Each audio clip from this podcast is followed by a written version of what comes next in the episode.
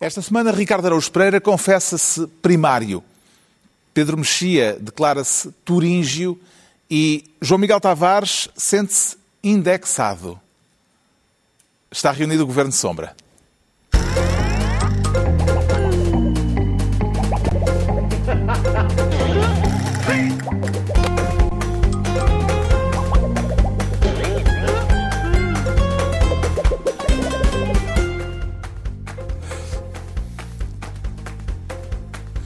Ora viva, sejam bem-vindos. No final de uma semana em que Portugal entrou na lista dos países infectados. O novo coronavírus já cá chegou, depois de algumas semanas de espera pelo nosso paciente zero, mas nem por isso faremos deste tema assunto de debate nesta emissão do Governo Sombra.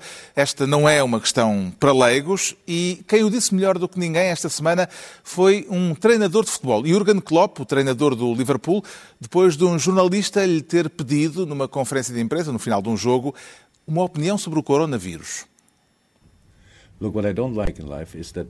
Olha, aquilo de que eu não gosto nada é que numa questão tão séria como essa, a opinião de um treinador de futebol seja considerada importante. É uma coisa que eu não percebo mesmo. Eu podia perguntar-lhe assim, está exatamente na mesma posição que eu. Aquilo que gente famosa tem a dizer não tem importância nenhuma. Temos de falar das coisas como deve ser. Não é gente sem conhecimentos, como eu, que deve falar sobre isso. Quem sabe é que deve dizer às pessoas façam isto ou aquilo e tudo vai resolver-se, ou não. Não é um treinador de futebol. Eu não percebo isso. Política, coronavírus, porque eu? Eu uso um boné de beisebol e tenho a barba por fazer. Vivo neste planeta e quero que o planeta seja seguro, saudável. Desejo o melhor para todos, absolutamente. Mas a minha opinião a respeito do corona não é importante. Se me dizem que jogamos futebol, é porque alguém mais esperto nos disse que podemos jogar futebol. Não sou eu que tomo decisões. O treinador de Liverpool, incomodado com uma pergunta sobre o coronavírus, pelo que percebi, revê-se nas palavras de Jurgen Klopp. Mas, mas, o Jurgen Klopp ali está com uma voz engraçada, é, não é? Conhecemos eu aquela voz. aquela voz de qualquer lado. Eu graciosamente voluntariei-me ah. para, para fazer a dobragem e ainda sou escarnecido. Não, eu, não. Mas dá-se um tom um bocadinho Marialva ao não, Jurgen Klopp. Não, não, eu gostei. Percebo, eu acho você... a seguir o Rei Leão, talvez a fazer ao Tal, Timon, talvez, Pumba. Talvez. Uh... obrigado, obrigado pelo voto. Pedro Mexia reconheceu-se tanto que sugeriu que passássemos este vídeo. Completamente. Eu ainda hoje tenho insónias com uma frase eh, com que tu uma vez introduziste a minha intervenção, que foi e o orçamento retificativo, Pedro Mexia?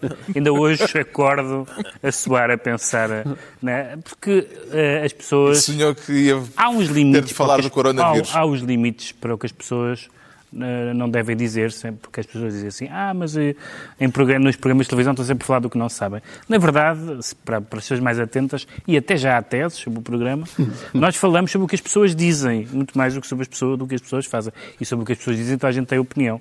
Um, mas agora, sobre coisas sérias? Sobre, não é sérias, não é uma questão, podem ser seríssimas. Coisas técnicas. Uhum. Onde é que fica a ponte? O orçamento retificativo. A localização uma pandemia. Do aeroporto, assim. Por amor de Deus, não é preciso ser boné para dizer que não tenho nada a dizer sobre isso. Também não, não tem opiniões sobre o coronavírus, João Miguel Tavares? Não, são opiniões médicas, científicas sobre qual é que é a melhor forma de combater o coronavírus, não tenho nenhuma, de facto. Recordem a minha tendência momento... é fazer aquilo que a Direção Direção-Geral de Saúde me manda fazer.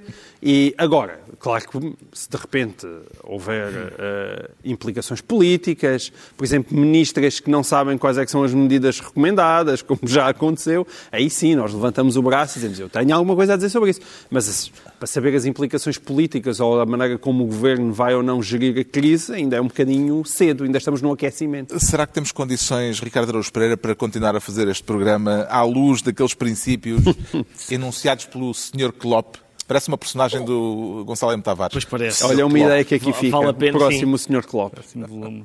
e, mas, livros do eu, Será que há condições para continuarmos nisto? Eu acho que há, porque este tem sido o lema do nosso programa desde que ele foi, desde que ele começou, não é? O programa tem sido, tem, tem, tem decorrido sob este signo. É o do, não sei bem, mas eh, comentamos aquilo que, aquilo que o Pedro disse. O programa é muito mais sobre uh, o que as pessoas o, dizem. O disco diz Sim, o que as pessoas dizem do que sobre, uh, do que sobre o que elas fazem. Agora, esta. Eu, eu, é como o João Miguel disse, eu também tenho feito o que, se, o que, os especialistas recomendam. Tenho as mãos muito bem lavadas, tenho, tuço sempre para, para dentro do braço. Um, Mais esta, coisas. Esta ideia de. Ainda dá para o bens? É pá, o bacalhau mas, está não, isso a ficar... Isso e beijocas? Nós sabemos onde esta... tu estiveste, atenção. Mas é... O quê, o quê? Nós sabemos onde, sim, sim. Tu, onde tu estiveste. Mas aparentemente estive lá antes do Luís Sepúlveda ter ah, chegado. Parece que foi assim. Sim. Ricardo Araújo é... Pereira esteve na, na Pova de Varzim. Pois, pois. Mas até agora, até agora não até há notícia ninguém... de outros escritores. Também o Corona também já parou, Sim, já parou o período, já passou o período de, em que eu teria Já houve quem sugerisse que afinal aquilo nas correntes descritas não é rebaldaria que Pois é, pois é. Há rebaldaria na literatura, não, não, sabia. Mas Foi. eu, eu... Se não for isso, não vamos O Luís Aguiar é, Conraria, que já esteve presente no nosso programa, escreveu isso no Facebook com, com bastante graça, a dizer eu pensava que isto os escritores, quando se reuniam, era só rebaldaria e nada. Já desconfiava. Mas tenho... a vida do Pedro Mexia não era assim tão interessante. Tenho, de facto, voltei meio a lavado as mãos e posto a mão à frente da boca quando tosse. Por isso é uma mudança radical nos meus comportamentos. Esse gesto heróico que é tossir para o cotovelo?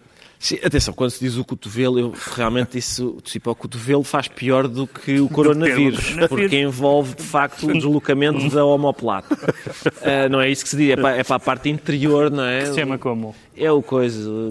A dobradiça. É, Bem, depois. deixemos então falar os especialistas neste tema que tem dominado as atenções públicas e as conversas privadas. Eh, não haverá ministro do vírus neste governo de sombra, porque ninguém aqui se sente em condições de, de exercer o cargo mas vai haver um ministro do fora de jogo e, ao contrário do que possa parecer, João Miguel Tavares não é para falar de bola. É, quer dizer, é um bocadinho para falar de bola. De bola e das outras coisas que andam à volta da bola. Infelizmente é mais já não dá para é, separar. Não é o que, que acontece dentro do, das, das quatro, quatro linhas. linhas. Não, não. É mais a bola... Mas desde quando é que a bola em Portugal é aquilo que acontece dentro das Quero falar linhas? da operação que pôs em polvorosa o mundo da bola, lá está, uh, que fez meia centena de arguídos, envolveu 280 pessoas no terreno, entre magistrados do Ministério Público, magistrados judiciais, inspectores tributários e militares da GNR. Vem aí mais um mega processo, João Miguel Tavares? Eu não sei se vem mais um mega processo, mas espero que venha finalmente o, o, o fim da impunidade no futebol português, uh, que toda a gente sabe, toda a gente sabe que aquele meio, e, e, e isso parece-me cada vez mais evidente, é uma lixeira. É uma lixeira. E é uma lixeira, começando lá em cima, vindo até cá em baixo e percorre tudo. São, é os presidentes, é os agentes, é os, os, os, os uh, as comunicações dos clubes, são as claques e, em última análise, até a própria comunicação social também tem muita responsabilidade nesse ambiente. A Justiça e... estima a fraude nos negócios da bola que está sob suspeita em mais de 20 milhões de euros. Mas isso a fraude, e tu estás a referir a fraude fiscal. Sim, Atenção, fraude fiscal. Essa é a maneira como a notícia foi apresentada no início, mas já, já jornalistas muito respeitáveis que estão a chamar a atenção que a, fraude, que a fraude fiscal pode ser só um início. Não se trata apenas de andar a arranjar uns esquemas para pagar menos impostos, mas começa a haver suspeitas sérias daquilo que toda a gente desconfia, que há dinheiro a ser desviado das SADs para os bolsos de muita gente. Uhum como, como é evidente. E, e, e, e porquê é que é evidente? É, é bastante evidente porque quando nós olhamos para o futebol e vemos todo aquele ambiente de presidentes que se eternizam no cargo, que, com presidentes que têm uma atitude de quer aproximando, presidentes que há uns que o maior acionista do Benfica é simultaneamente está metido em negócios privados e assume dívidas do atual presidente do Benfica. No, no Porto há um presidente em que o filho é agente de jogadores e um dos principais agentes do clube. Quer dizer, quando há este tipo de ambiente, não há milagres, não há, não há rosas, quando é isto está à vista de todos. E, portanto, e, portanto eu espero que a Justiça, que parece durante anos e anos, ter, ter, cada vez que era ao futebol, andava ali com luvinhas e sempre com muito cuidado, cai que não se mexe porque o futebol é todo poderoso. Espero que, em última análise, tenha coragem de, de chegar à frente, não é? Alegadamente, na base desta operação eh, estão revelações do hacker Rui Pinto, que está preventivamente eh, preso e que recebeu esta semana a solidariedade de mais de uma centena de figuras públicas, entre elas ex-ministros como Vera Jardim, que foi Ministra da Justiça, e Poiares Maduro. Eh, apelam à libertação do denunciante fizeram um abaixo-assinado nesse sentido. Que valor é que atribui a esta petição, Pedro Mexia? Bem, há uma questão genérica sobre o Rui Pinto e há, e há uma questão uh, mais concreta sobre a petição. A petição, sobretudo assinada por algumas pessoas que sabem alguma coisa sobre o assunto da, da, da, da corrupção e de outros negócios do futebol, como é o caso de Miguel Poiares Maduro, que teve uma experiência FIFA, é? internacional é? nessa matéria e, portanto, eu percebo que qualquer uh, movimento que contribua para uh, que essas questões se investiguem e não, não haja uma justiça proativa em tudo, menos no, menos no futebol, acho que isso é positivo. Mas eu tenho as, as dúvidas genéricas sobre o Rui Pinto e sobre os hackers em geral, porque eu acho e que... E sobre a prisão preventiva? Não, a, a prisão sobre a prisão preventiva. Eu acho que, quer dizer, a, a, a, medida de coação terá que ser ele não poder prosseguir a, a atividade criminosa. Não sei se a, medida, se a medida da prisão preventiva é a única que garante isso, mas, na verdade, nós sabemos, já falámos disso noutras... Porque ele, o, o Rui Pinto tinha má imprensa, depois passou a ter boa imprensa porque denunciou as coisas de Angola, e agora tem semi-boa imprensa, dependendo da, da, da preocupação da e da cor clubística e tudo isso. Uh, mas, agora todos os clubes uh, principais estejam envolvidos. Eu acho operação. que um denunciante do crime é uma coisa boa até prova em contrária, em contrário, e acho que um hacker é uma coisa má até prova em contrário. E, portanto, se como nós não sabemos se a agenda dele é uma agenda totalmente limpa, e há suspeitas que não seja, não sou capaz de o pôr como herói ou vilão desta história, nem de outras. A campanha pela libertação de Rui Pinto teve também esta quinta-feira uma expressão pública nas galerias do Parlamento com um conjunto de ativistas a manifestarem-se, embora quase a medo. Senhora Deputada, peço desculpa de estar a interromper, mas peço aos senhores agentes da autoridade que informem os presentes nas galerias que não se podem manifestar. Não se, por favor, não se podem manifestar. Senhores agentes da autoridade, por favor.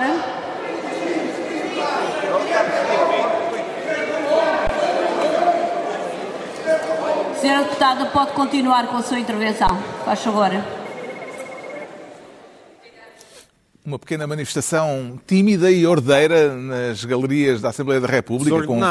os manifestantes a saírem, uh, uh, a, a, solicitação da polícia, uma coisa Sim, mesmo simultaneamente ordeira e desordenada. É, é Portugal, é Portugal. Portugal é assim, vamos lá protestar e, e, e pronto, e, e, se nos pedirem para sair, retirar-nos Mas não terá com... falhado ali qualquer coisa na ordenação pois é, por isso das que camisolas? que é ordeira e desordenada em simultâneo. Ah, as camisolas, não, isso, isso chama-se encriptação. Acho que é assim que se chama aquilo é. Sim, está, lá, sim, está lá escrito Rui Pinto, mas baralhado que é para não. Para, para as pessoas não. Para não saberem porque é que estavam a fazer saberem, Está bem visto, é Ricardo, está bem visto. Uh, Uma os, manifestação Os principais clubes uh, alvo de buscas são sete sociedades anónimas ao todo, todas elas, uh, entre elas as principais, do Benfica, do Porto, do Sporting, do Braga, reagiram à investigação dizendo-se apenas disponíveis para colaborar com. dizendo-se totalmente disponíveis para colaborar com a Justiça.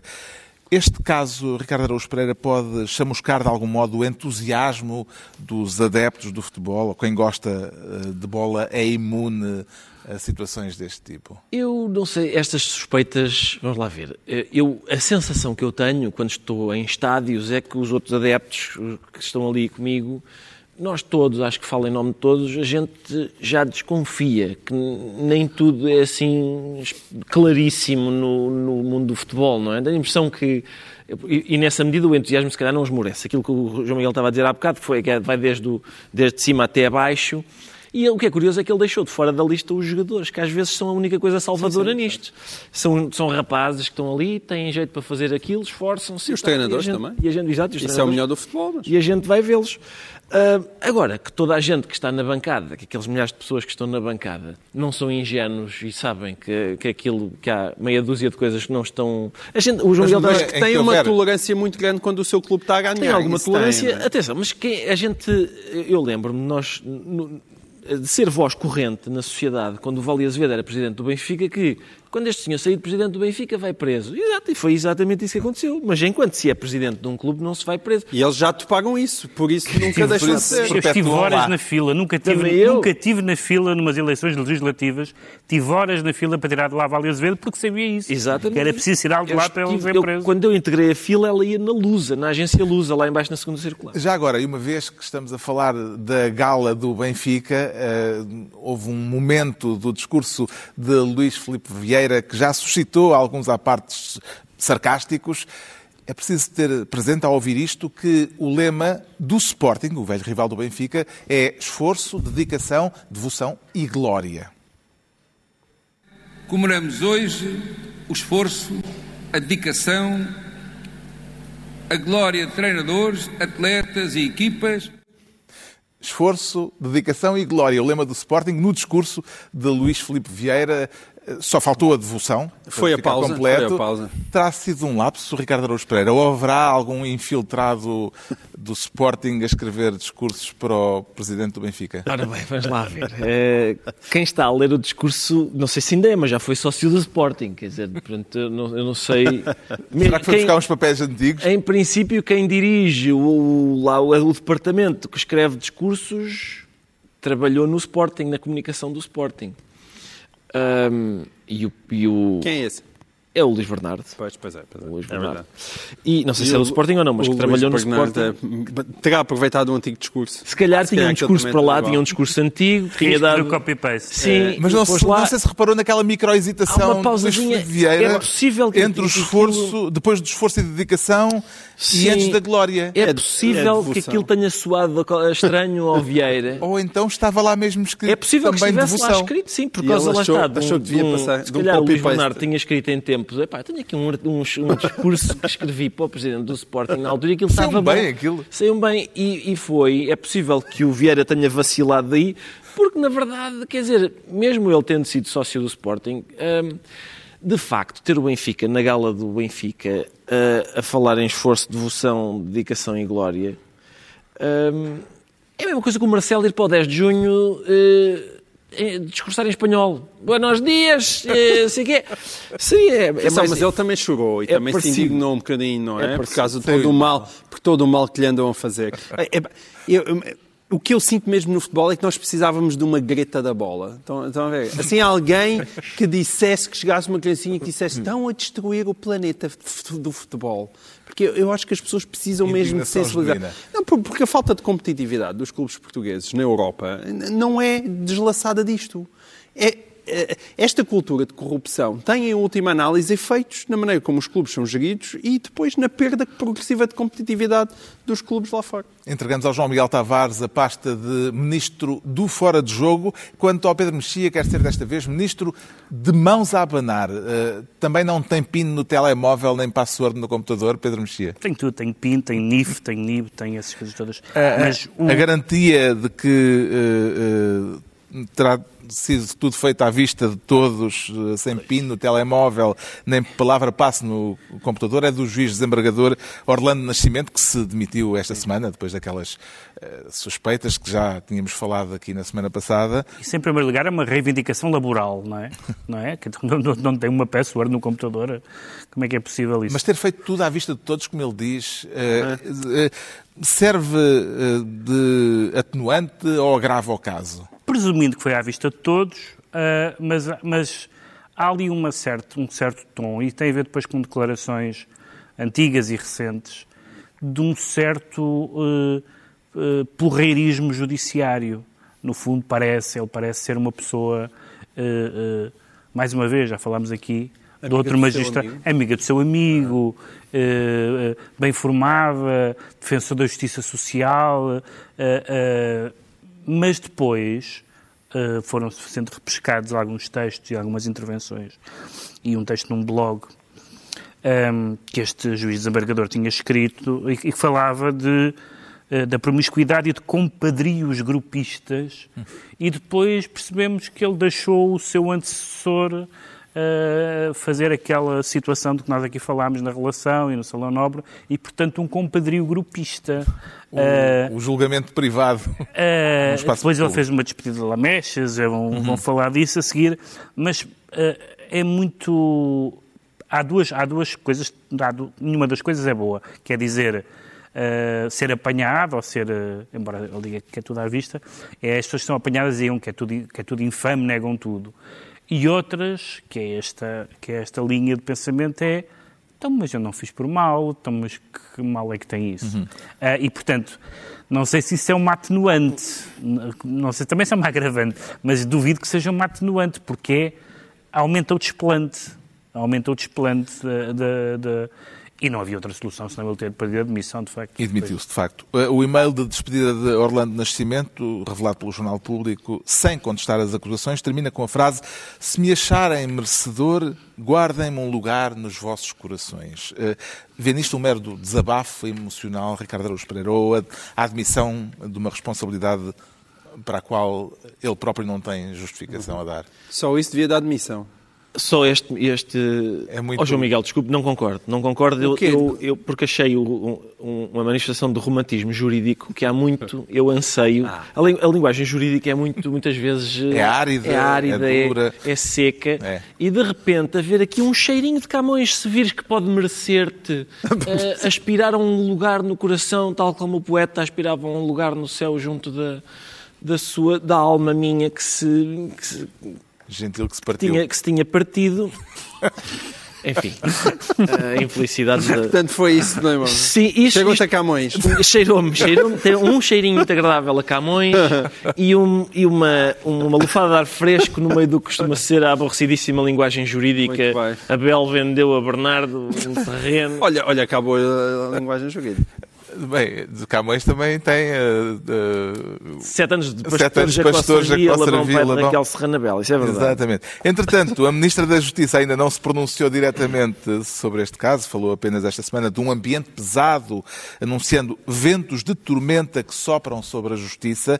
Vê nestas palavras de Francisca Van Dunem, eh, João Miguel Tavares, o anúncio de que a tempestade ainda pode vir a fazer mais estragos? Não me admiraria, de facto. Eu assisto e a mim não me chega nada a Camões, não. Uh, Chega-me mais à derrocada de um daqueles bastiões dos poucos que nós achávamos que ainda estavam relativamente seguros junto das instituições portuguesas, que é, ok, a, justiça portuguesa é lenta, nunca mais decide, a gente olha para a Operação Marquês e, e, vemos aquelas pessoas envelhecer diante dos nossos olhos, a gente aqui nada, também vamos falar nisso, mas é, oh, olha como ele era, e ainda há cinco anos entrou para aqui de uma maneira e agora, oh, está tão envelhecido, não é?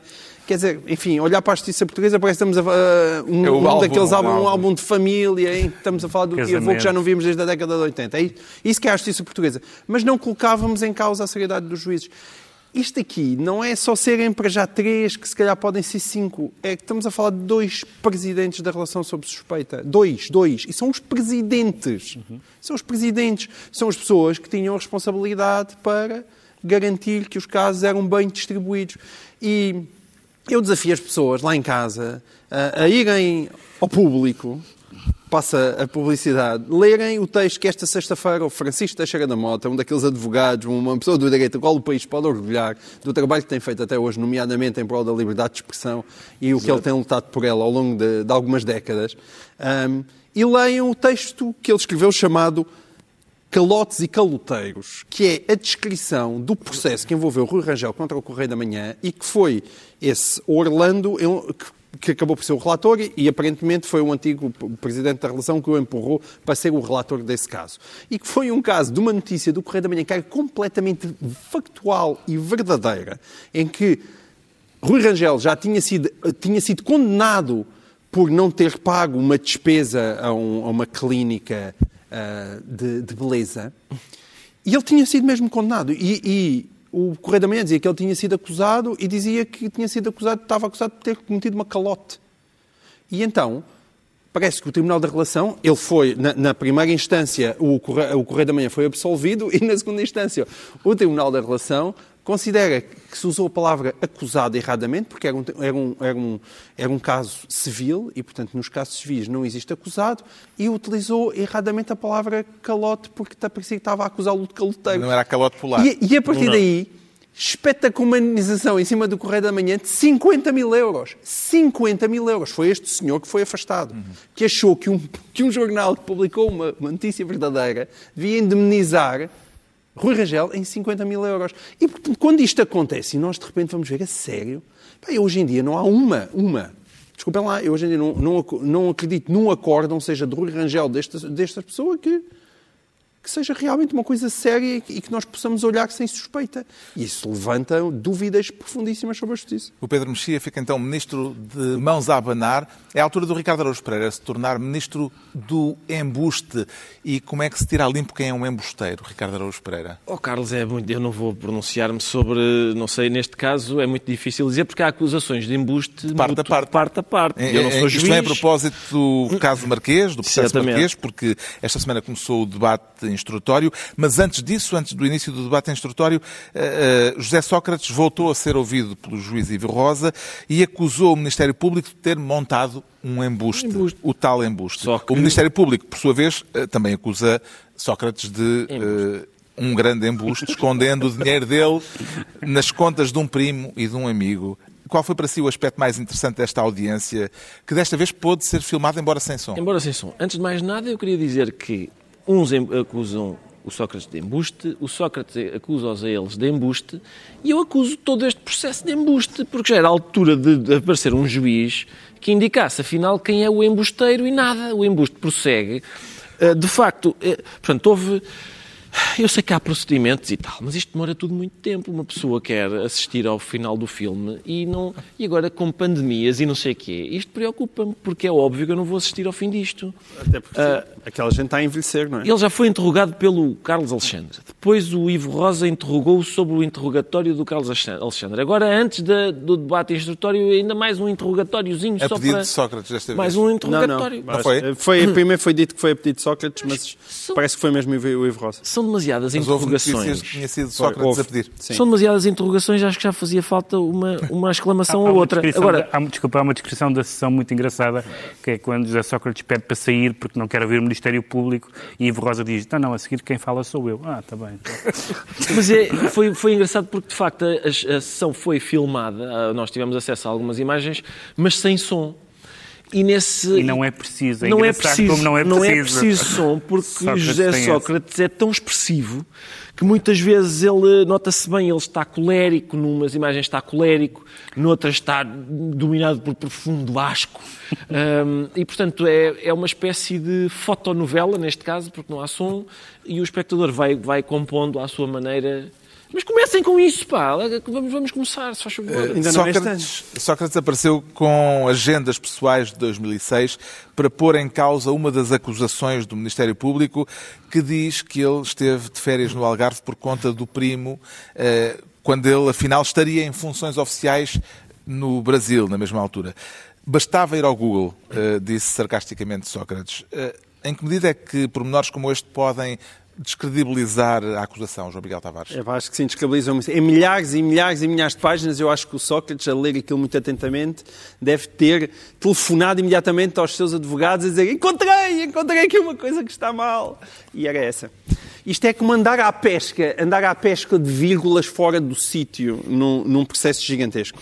Porque, quer dizer, eu, eh, eh, qual é até agora, como, daquilo que nós ouvimos, a grande defesa de Sócrates? Aquilo que ele acha que tem mais força é dizer que não, este processo foi mal distribuído. Eh, isto nem sequer foi distribuído. Isto foi aqui uma giga-joga para o Carlos Alexandre ficar com isto. Essa é a, a grande defesa de Sócrates. Que agora O tem Carlos- um acrescento de legitimidade com Por causa a do caso da relação. da Mas relação esse é e ele eh, usou isso. Usou isso, naturalmente. claro, evidentemente. Mas essa é a grande defesa dele. O Carlos Santos Silva, a grande defesa dele é dizer não, eu já tinha sido em tempos, eu, em tempos eu fui investigado e não fui constituído arguido. Isto é tudo ilegal, é tudo ilegal. Ou seja, as grandes defesas destes Coisas senhores processuais. são coisas processuais Estão para tentar, ganhar o, dobragem, pá. para, para tentar ganhar o, o caso, o caso na Secretaria. E isso é a maior prova de- de- para quem olha para aquele processo e dizer, oh meu caro amigo, se tu tivesse alguma coisa de jeito para dizer sobre isto, não andavas a tentar ganhar o caso na Secretaria. Portanto, parece-me evidente. É possível que haja em milhares de páginas uma data em que o Ministério Público se enganou? Sim. Tem alguma relevância para o caso? Não. Agora quem tem que ganhar o caso é o Ministério Público. Pois está bem, mas ele, nesta fase, ele já está naquela fase em que coloca Sim, objeções à acusação. Eu sei, eu sei. Se as grandes objeções que foi, não, eu aqui neste dia por acaso não estava no Algarve. Pá, tendo em conta tudo aquilo que é acusado, só vai, é que ele não está a dizer, não, este dinheiro eu não recebi do, do Ricardo Salgado, mas neste dia de facto não estava no Algarve. Curiosamente, quase em simultâneo com o início do debate instrutório do processo Marquês, foram constituídos arguídos três antigos subordinados de Sócrates no governo, Teixeira dos Santos, Mário Lino e Paulo Campos. Vê alguma relação de afinidade entre um processo e outro, Pedro Mexia? Quer dizer, há pessoas, há pessoas afins, não é? Há pessoas afins, não estou, não estou só a dizer membros do governo, há, por exemplo, um advogado afim com várias, com várias coisas, mas com, com, com aspectos do processo marquês que caiu, como, por exemplo, a pista brasileira caiu, e essa aí havia, de facto, Octofarma e essas coisas todas. Mas as PPPs não, não é a primeira nem a última vez que geram suspeita de negócio Sim, não foi assim a surpresa da semana. Não, não, foi a surpresa, não foi a surpresa da semana. Mas acho que para, para os efeitos da Operação Marquês, não é muito, não é muito claro que tenha uma ligação no estado em que, em que a investigação, em que o caso está agora, não me parece. O Ricardo Araújo Pereira fica ministro do embuste por esta semana. Agora, o João Miguel Tavares confessa-se indexado. E qual é o valor da indexação, João Miguel Tavares? Parece que é 20 mil euros, mas o, o valor em si não, não parece que seja o mais importante até. O protagonista deste caso, levado pelo líder do PSD ao debate quinzenal com o Primeiro-Ministro, é o secretário de Estado, Nuno Artur Silva tem a ver com a Rádio e Televisão Portuguesa e, em particular, com o seu secretário de Estado eh, do Cinema e Audiovisuais, o secretário de Estado eh, do Cinema. Como sabe, vendeu a sua participação na empresa Produções Fictícias, mas o preço a pagar vai depender daquilo que for o lucro da empresa. Portanto, o lucro da empresa está indexado àquilo que são negócios com a RTP, que esse mesmo secretário de Estado tutela a indexação de um negócio que o líder do PSD considerou um caso de manifesta incompatibilidade. É também a sua opinião, João Miguel Tavares? Sim, é também a, a minha opinião, evidentemente, sobre este caso. E, e o caso... Este secretário de Estado do Cinema, ou lá o que Exato. Exato, o Rio não estava claramente muito... O Rio, quando é essa área, de, tem sempre algum Sim, pudor. Aquela, aquela cultura e tal. Uh, mas deixe-me dizer só aqui um ponto prévio, que ainda por cima, uh, o, o Nuno Astro Silva, eu não sou propriamente amigo dele, mas é uma pessoa que sempre foi afável e que eu conheço há imenso tempo. Portanto, isto entra naqueles casos em que não me é particularmente simpático falar sobre isto, porque eu conheço a pessoa e sempre foi uma pessoa simpática, ainda por cima eu conheço desde os tempos da banda desenhada, onde ele teve um papel importante uh, juntamente com António Jorge Gonçalves e depois uh, com tudo o que fez nas, nas produções fictícias, porque eu acho que eu acho que uh, aturar pessoas, aturar pessoas nomeadamente como, como o Ricardo, não deve ser fácil. E, e, e, portanto eu, eu valorizo isso. Pá, aquele, todos... Mas há razão de queixa aí? É? Não, nada, é uma pessoa encantadora. Mas eu imagino o que é que são 50 humoristas todos juntos no mesmo espaço. Não, não deve ser fácil de gerir e, portanto, eu, eu valorizo esse trabalho. Agora, Independentemente disso, este caso é um caso que é grave pelo seu simbolismo e pela forma como o Nuno Artur Silva quer fingir que isto não tem importância nenhuma. E isto, eu acho que tem importância desde 2015, desde o tempo na RTP, que depois ele teve três anos para vender, nunca chegou a vender as produções fictícias, acabou por sair da RTP por causa disso. Depois, para ir para o governo, arranjou um processo muito rápido para despachar as produções fictícias. Agora, o que é que se passa? É que esse, a, a, maneira como as produções fictícias foram entregues a um sobrinho, a uma outra pessoa que estava, que já era gestora da empresa, não é um, um, um, método aceitável dentro daquilo que se quer numa sociedade e num país Porque a, a fazer as coisas direitinhas. Tutela a RTP, é essa a questão. Mas essa a questão é, ele vendeu as produções fictícias a um sobrinho. A partir do momento que a vendeu, as produções fictícias voltaram a fazer negócios com a RTP e negócios avultados. Depois disso, como depois disso, não, ao mesmo tempo, nós estamos a falar de que Nuno Artur Silva tutela a RTP. E, e, ele fez duas coisas. Uma é o negócio, há 20 mil euros que estão indexados ao, aos lucros que a empresa possa fazer, e, portanto, ele, se, se, se, o ano correr bem, ele recebe mais 20, euro, 20 mil euros pela empresa, de vez de serem 180 mil, recebe 200 mil. Portanto, a empresa está a fazer negócios com a RTP, ele total a RTP pode tirar benefícios desses negócios, mas a, o, o, aspecto para mim mais grave e que não tem sido devidamente sublinhado, e ele agora vai ser chamado ao Parlamento, e talvez possa explicar, é que naquele contrato de venda, a, a outra parte pode, só, pode pagar durante dois anos. Esse poder pagar durante dois anos significa que até agora ele pode não ter recebido um tostão pela empresa. Pode não ter recebido nada. E isso, é, isso não é aceitável, porque isto tanto pode significar que daqui a dois ou três anos, se a empresa não, se, a empresa, se ele não tiver recebido dinheiro, a empresa volta a ser dele, como pode significar que os negócios da RTP serem muito importantes para ele chegar a receber o dinheiro pela empresa que está no contrato. E, daí, e isso é evidente que é um conflito de interesses e não há maneira de depois dar entrevistas e tal, fingir que isto não é grave. Claramente é grave e estas coisas não se podem passar. Que grau de gravidade é que atribui a esta situação, Ricardo Araújo Pereira? Uh, oh, Carlos, é, é, relativo, quer dizer, por um lado é grave porque, porque se fala dele no Parlamento, por outro não, não, não será assim tanto porque não se fala dele em assim tantos programas e, portanto, tem, tem uma gravidade relativa. Terá uma gravidade relativa. O problema principal, acho eu, é o, é o caso está há cinco anos a arrastar-se. Eu não percebo porquê. Quer dizer, a, a, quando o Nuno Silva foi para a RTP, isto era uma questão. E foi uma questão até para não renovarem o contrato.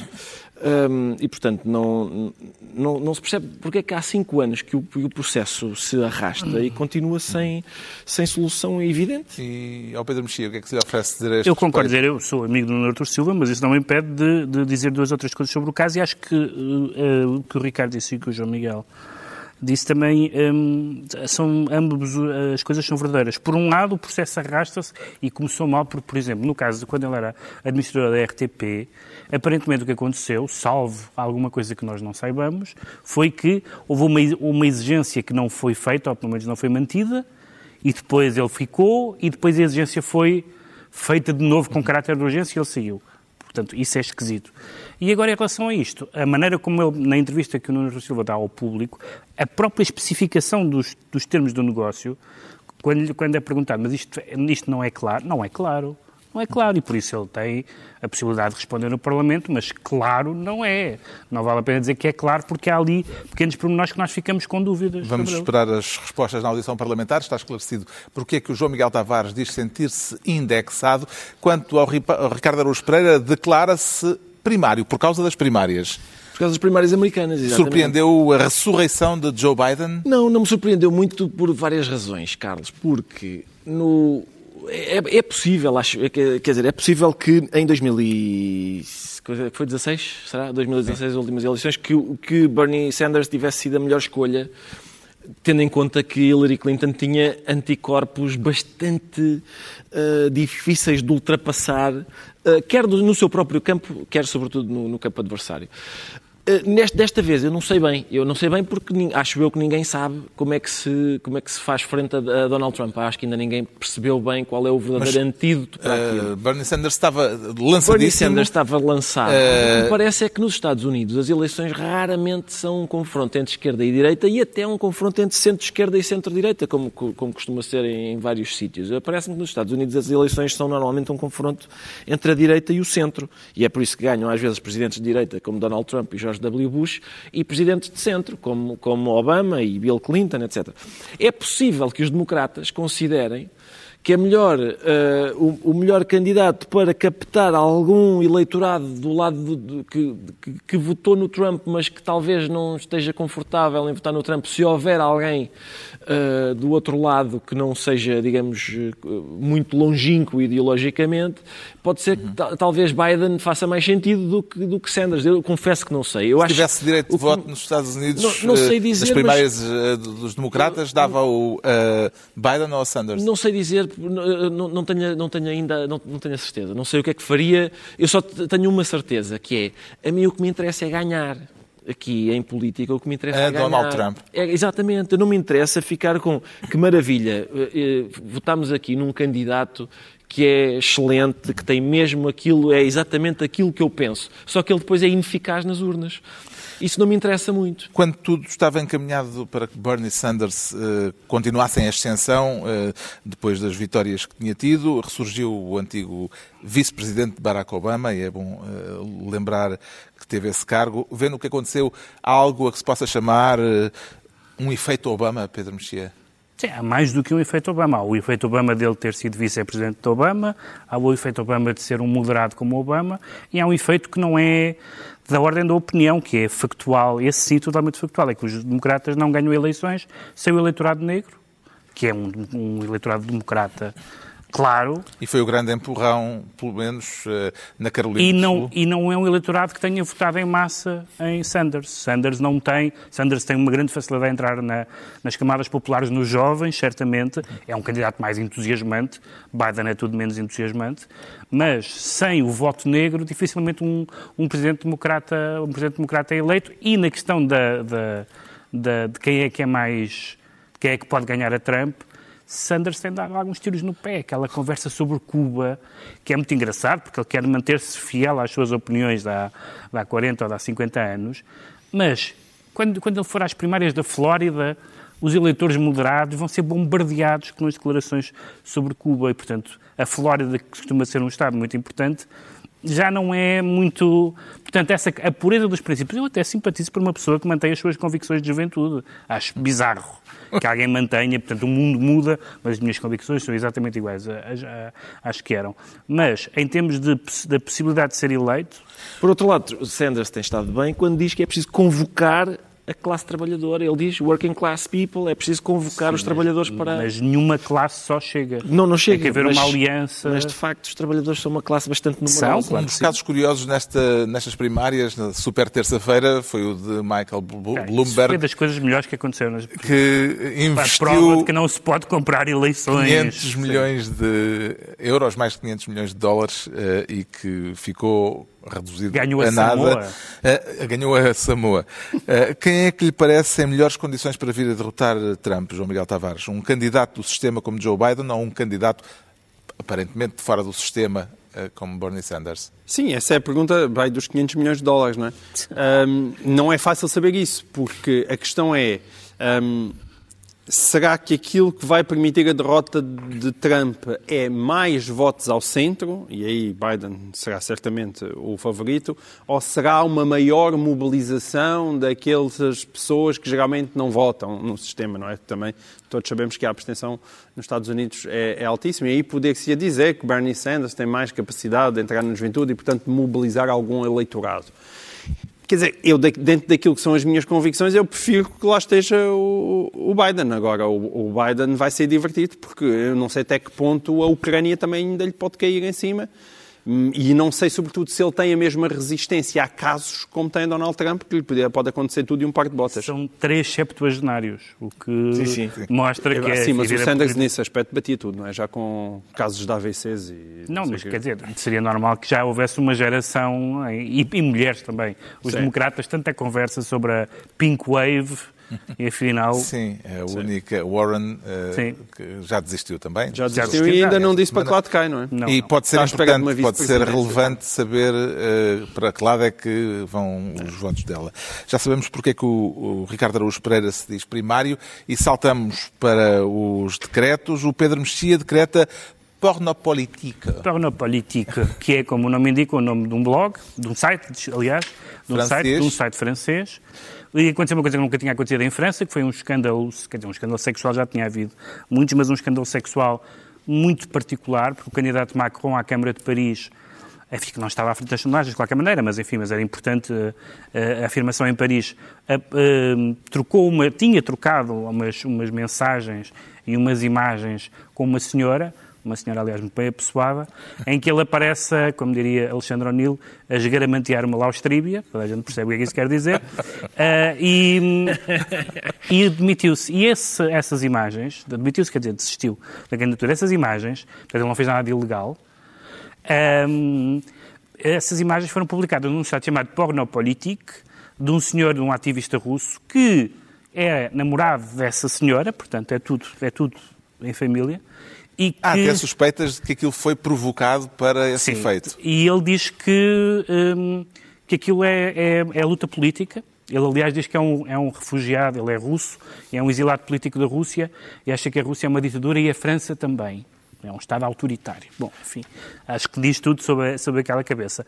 E então ele acha e defende que é... Ele pregou os seus próprios pois, pois, pois pregou, numa, numa calçada. Sorte. Então está bem, isso, enfim... Mas isso não dá... São gostos. São gostos. Isso Como não forma pode... de protesto mas, contra, que, contra o que, Putin. O que acontece é que isto significa a, a russificação, isto é, já não é apenas são já não é apenas o Estado russo, mas são, são, métodos desse género a contaminar a política ocidental. Este não era um candidato que tinha hipótese de ganhar, mas imagino que há mais candidatos no mundo a trocar vídeos e lá aos tríbias com senhoras. o João Miguel Tavares decreta fim de ciclo. Sim, é só para chamar a atenção para o, o, o Presidente da República teve no, na comemoração dos 30 anos do Jornal Público e ele fez um, um discurso que me pareceu bastante relevante e, e, e, teve uma, uma afirmação que dizia que, o início da, que, que estávamos no início da, da, legislatura com sabor a fim de legislatura e, e, apontava vários problemas para o sistema político português e pareceu-me um discurso particularmente lúcido e, que vale a pena ser ser escutado por, por, por, tudo aquilo que ele aponta ao país, que é, que é, que é bem verdade, sim. O Ricardo Araújo Pereira decreta lirismo político. Sim, lirismo político, porque o. o vem versalhada aí? Vem versalhada o, o, Henrique Martins, que foi demitido da, da linha é que se chama aquilo? De Era saúde, saúde, 24. saúde 24. Não foi exatamente demitido, uh, tinha terminado não foi, de serviço e não, não foi, foi reconduzido não foi, e foi afastado. reconduzido, embora sim. tivesse terminado já há alguns já meses e esta foi escolhida um momento. Enfim, o que é certo é que ele deixou uma ele... carta despedida em forma de poema. Lá vai e, poema. e os poemas, o poema começa com o verso Somos todos velas, mas... Uh, enfim, de uma maneira misteriosa, somos todos, está entre aspas, e eu, não, eu estou ainda a tentar decifrar. E depois isso, somos como velas a trabalhar, a escrever, a criar o digital na saúde em Portugal. Um, um verso bonito. No mundo vêm-se as velas acesas. Ele escreveu vêm-se, o que é infeliz, mas no mundo vêm-se as velas acesas como a minha. Só na minha terra a querem apagar. Vêm-se as é velas possível, como a minha. É como a minha, sim, é o que diz aqui. velas como a minha. Apagar a luz, a estratégia, a visão de médicos a fazerem receitas só com uma mão no telemóvel. Eu não, uma mão? Sei, não sei o que é que as receitas ganham com as duas mãos do, dos médicos, mas doentes a falar com eles no portal e todas as receitas sem papel e plataformas sem fim e tantas coisas, tantas, que outros veem como a luz como estrelas que se seguem, vieram do Japão, do Brasil, da Austrália e sítios mil, até de outros ministérios, esses que guardam outros tantos mistérios. O poema termina com eh, uma nota de entusiasmo e até de esperança. Ele diz: Assim fico com pavio para voltar a acender. Alguma fanfarronice do poeta neste ponto. Talvez noutra terra, noutra instituição, sempre com a mesma força e paixão. Quis uma decisão críptica, informada na noite escura, que esta alma se calasse e não dissesse ao mundo o que se passa de mal no Estado em Portugal. É poesia que cabia em num bom suplemento cultural. Com certeza. e a fechar o livro da semana, desta vez a escolha é minha, e trago um volume de peso, uma edição especial, facsimilada, uh, de uma publicação que foi um marco, tanto no campo do jornalismo como em termos literários e culturais.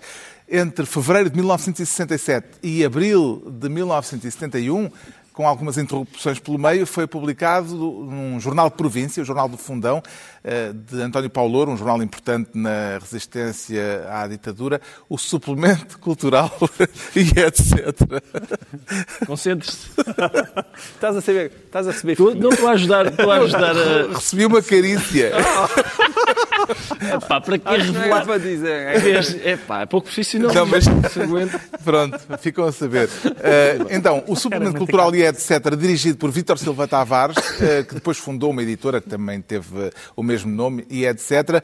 É este suplemento cultural eh, que agora eh, foi uma publicação irreverente, de tal modo importante num período em que havia ditadura, censura, que este etc. se tornou um exemplo de resistência ao regime, mas rompendo também com o dogmatismo eh, do neorrealismo, que dominava na altura a intelectualidade de esquerda. E então, este livro é um livro que faz recolha de todas as edições em facsímil. Aliás, o era uma, uma edição que tinha um, um, suplemento que tinha também um aspecto gráfico para a altura arrojado para a época. E encontramos aqui textos de autores que viriam a tornar-se nomes consagrados. Alexandre O'Neill, Rui Belo, Luís Pacheco, José Cardoso Pires, entre muitos outros. E também alguns, na altura, jovens intelectuais, como, por exemplo, a título de curiosidade, Pacheco Pereira, que assina em dezembro de 1968 11 fragmentos para uma teoria das viagens na literatura. Ainda longe, portanto, das quadraturas e das uh, circulaturas. Isso, isso, isso pode-se ler ou não? Pode-se ler. Pode, ah, se, Ricardo, o, Ricardo. se o meu assistente deixar de Eu, ser carinhoso... Não, posso ler o primeiro, um primeiro fragmento, só uh, para uma teoria das viagens na literatura.